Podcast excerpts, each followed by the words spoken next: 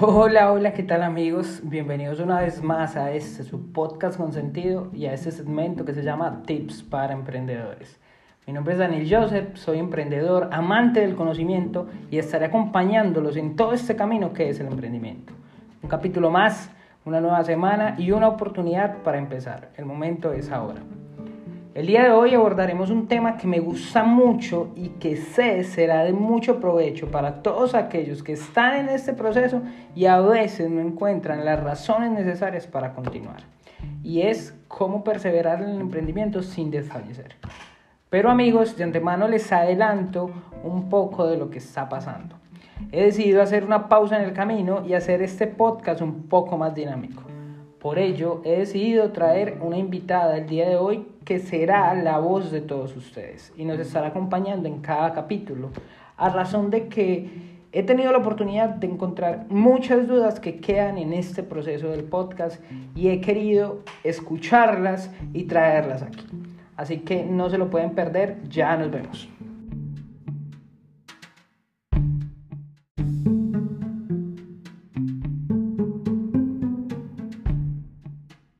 Muy bien amigos, como venía diciéndoles, eh, esto es un tema que me gusta mucho por varias razones.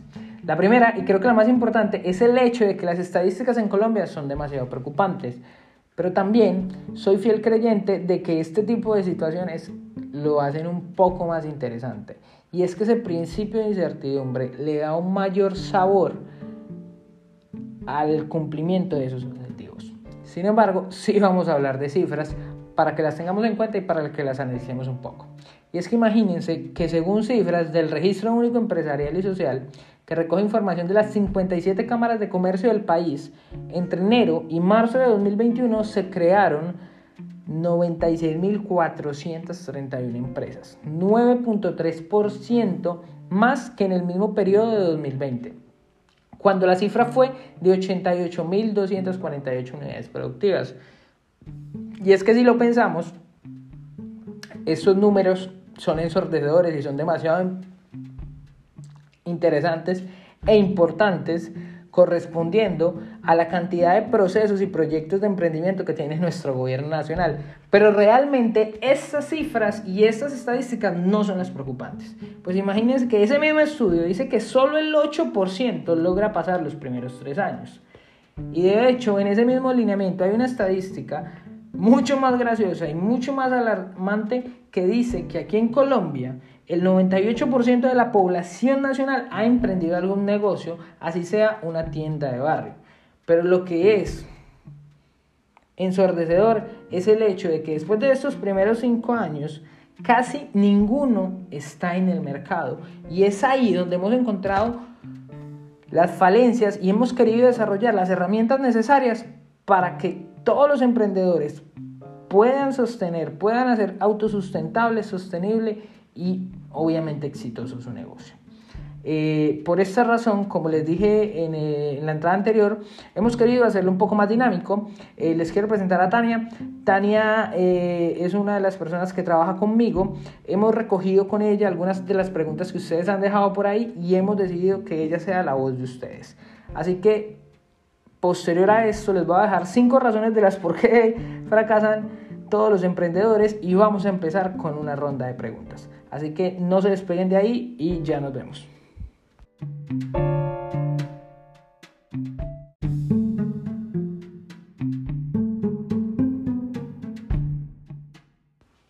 Diciéndoles, eh, vamos a hacer primero que todo una pequeña ronda de preguntas donde vamos a aclarar todas las inquietudes que ustedes tenían y todas las preguntas que nos dejaron en el post anterior. Así que espero se lo disfruten mucho. Empezamos ya.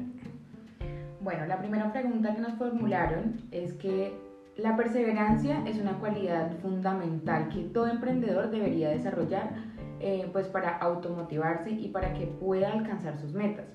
Pero, ¿y cómo ser un emprendedor perseverante? ¿Por qué es importante ser un eh, serlo en un emprendimiento? Bueno, yo creo, y de hecho soy muy, muy, muy, muy existencial, creo que como la misma pregunta lo dice, eh, la perseverancia es una cualidad muy importante y creo yo que es fundamental aprender a desarrollarla, pero también hay que entender el hecho de que todo este tipo de cualidades solamente se desarrollan con hábitos de éxito.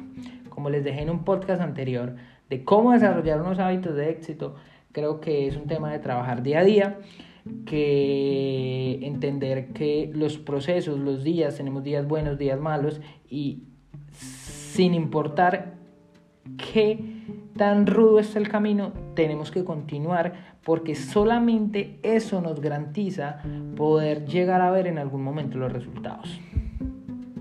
La segunda pregunta que nos hicieron es que pues nos habían enseñado desde pequeños a buscar el éxito y huir del fracaso.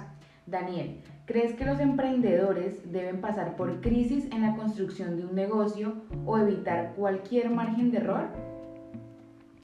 Bueno, creo, creo, creo, creo que las crisis son necesarias.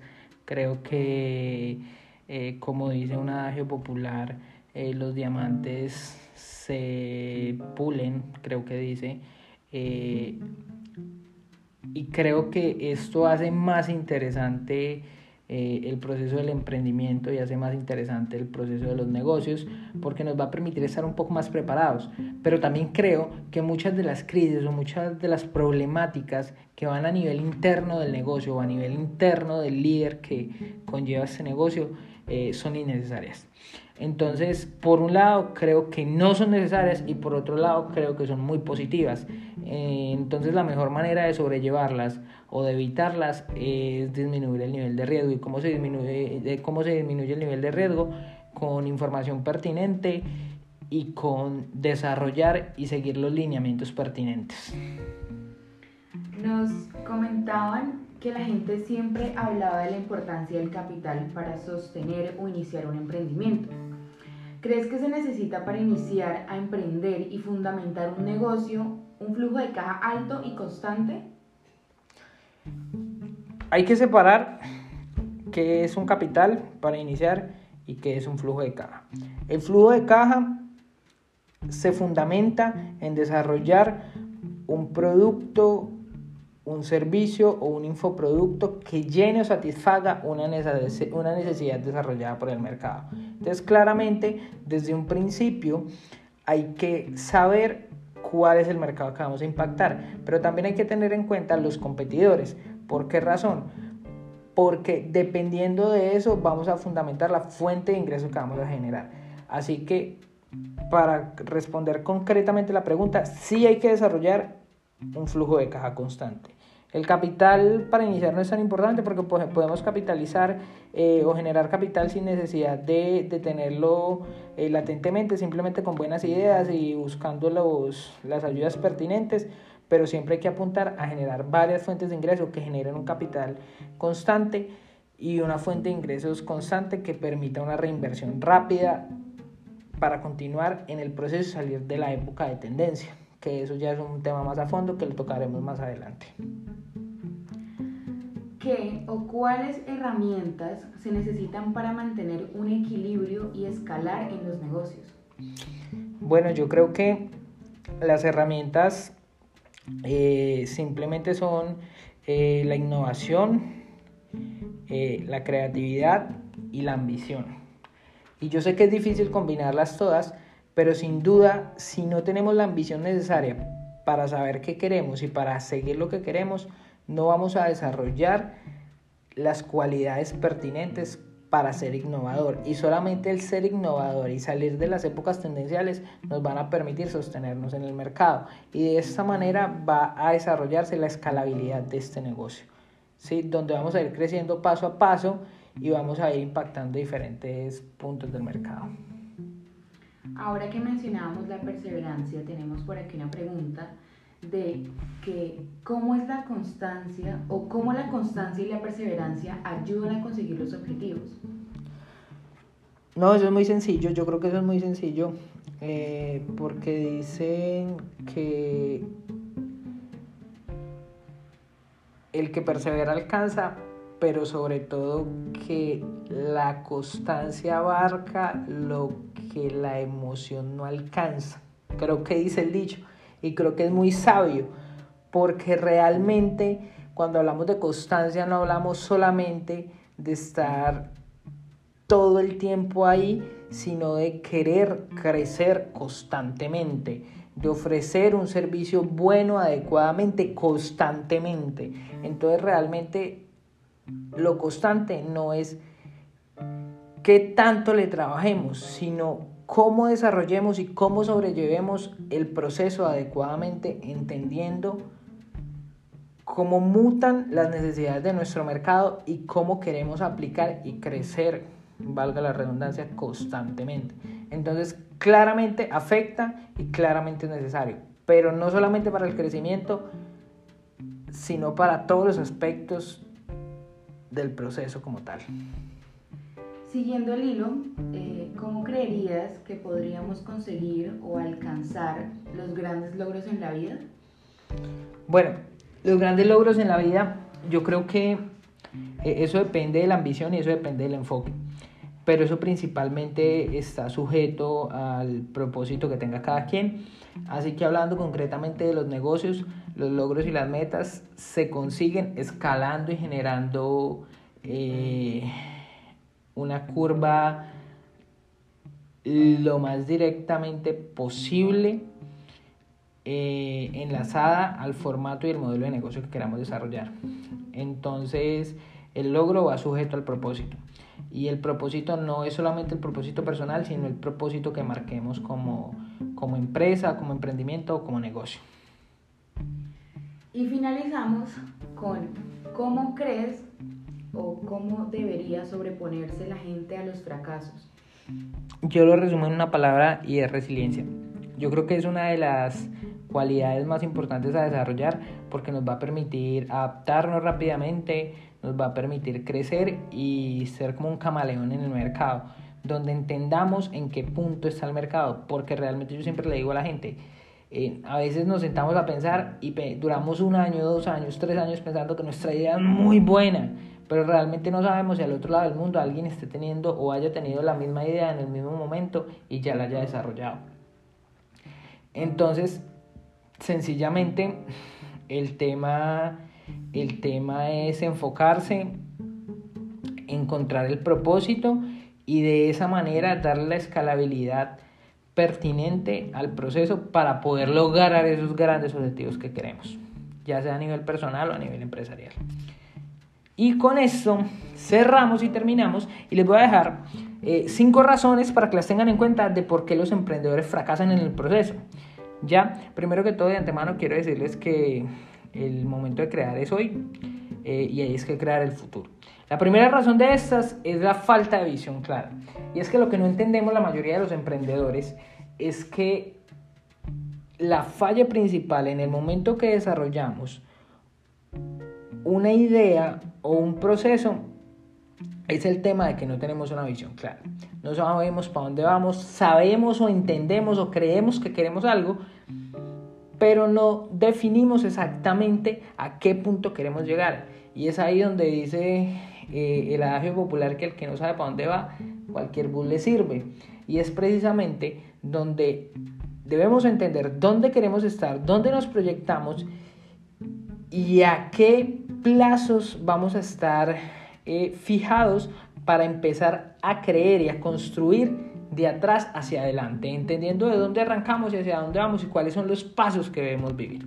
La segunda de estas, y creo que muy importante, y siempre la hablo muchísimo en mis conversatorios con mi equipo de trabajo, con mis amigos y sobre todo con mis clientes, es no contar con una estrategia pertinente. Y es que cuando se habla de estrategia, la gente normalmente se confunde mucho. La gente tiende a complicar y a pensar que esto es muy difícil, que necesitamos muchos años de estudio, que necesitamos un seguimiento muy secuencial cuando la estrategia sencillamente es un paso a paso y nos va a ofrecer la facilidad y la factibilidad de que vamos a estar siempre un paso adelante porque vamos a entender cómo podemos adaptarnos y cuál va a ser precisamente ese paso adecuado que debemos dar en un momento de coyuntura. Y ahí aprovecho para responder una pregunta que, que hacían anteriormente del tema de la crisis y es que los emprendedores no entienden que si ellos previenen, realmente van a darle una posibilidad a una crisis supuesta y eso les va a permitir estar preparados para esta situacionalidad. Así que siempre traten de fundamentar y de cimentar sus emprendimientos, sus proyecciones, sus negocios o lo que quieran hacer en la vida con una buena estrategia. La tercera de estas es no entender los negocios. Y cuando les hablo de no entender los negocios, eh, nos volvemos un poco redundantes porque no nos damos cuenta que entender el negocio no es entender solamente los números, esto es una pequeña parte, sino entender realmente cómo se va a comportar nuestro mercado, cómo se debería comportar y qué deberíamos hacer para satisfacerlo normalmente. Así que debemos no solamente entender nuestro modelo de negocio, sino entender qué variabilidad y cómo podemos mutar este negocio para que se adapte a la situacionalidad en la que está. La cuarta de estas, no me gustaría hablarla porque tengo muy mala experiencia con ella, pero son los malos socios. Y es que es ahí donde fallamos a veces, porque el común denominador por cultura y por comportamiento, sobre todo los latinos, es asociarnos con la familia, con los amigos o con las personas que creemos vamos a poder generar eh, un buen negocio, porque tienen poder de inversión, porque eh, queremos ayudar al amigo, queremos ayudar al, familiar, y realmente esos no son factores adecuados para poder hacer una sociedad, porque siempre lo digo, y creo que todas las relaciones interpersonales y más las sociedades eh, comerciales nos ofrecen un nivel de dificultad mucho más alto ¿Por qué razón? Porque tenemos que encontrar una persona que tenga una visión parecida. Volvemos al primer punto, que es el tema de la visión clara, que tenga una visión parecida, que nos podamos adaptar y que queramos cumplir los mismos objetivos. Y sucede que cuando nuestros socios no tienen bien fundamentados ni lo que quieren ni cómo lo quieren, sencillamente se cansan en el proceso. Y este proceso, es un, este proceso de emprendimiento es un tema de crecimiento constante. ¿Ya? Así que aprendan a elegir sus socios eh, y vamos a la quinta y es no adaptarse rápidamente. Como les venía diciendo, una de las mayores problemáticas y creo que uno de los eh, mejores ejemplos es algo de lo que le pasó a muchos negocios eh, ahora unos años atrás con el tema de la pandemia, y es que no supieron adaptarse y no estuvieron listos para el comportamiento del mercado. Y es que tenemos tan afianzados eh, los procesos establecidos que tenemos que sencillamente creemos que nada los va a derrumbar y no tenemos la facilidad de podernos adaptar a los cambios. Y el mejor ejemplo que les puedo dar es el ejemplo de Blackbuster, que era una de las cadenas de streaming y de películas, de alquiler de películas como tal, más grandes del mundo. Y sencillamente con todo este tema de la era digital, con la llegada de empresas y marcas como Netflix, tuvieron que dar un paso al costado porque no tuvieron la facilidad y no tuvieron la, cualidad de adaptarse al mercado, porque su modelo de negocio estaba tan establecido que no les permitía tener un nivel de adaptabilidad rápido. Así que ahí les dejo, espero las aprovechen mucho, eh, les sirva bastante y como bonus track de este podcast que está un poco largo, les quiero decir que una de las cualidades más importantes que deben desarrollar es un mindset adecuado, una mentalidad competitiva y sobre todo una mentalidad ambiciosa que les permita tener un crecimiento constante y sin duda llegar a encontrar la pasión en todo eso que están haciendo, porque eso les va a permitir poder crecer y sentirse satisfechos y en el punto y en el lugar adecuado en el que están.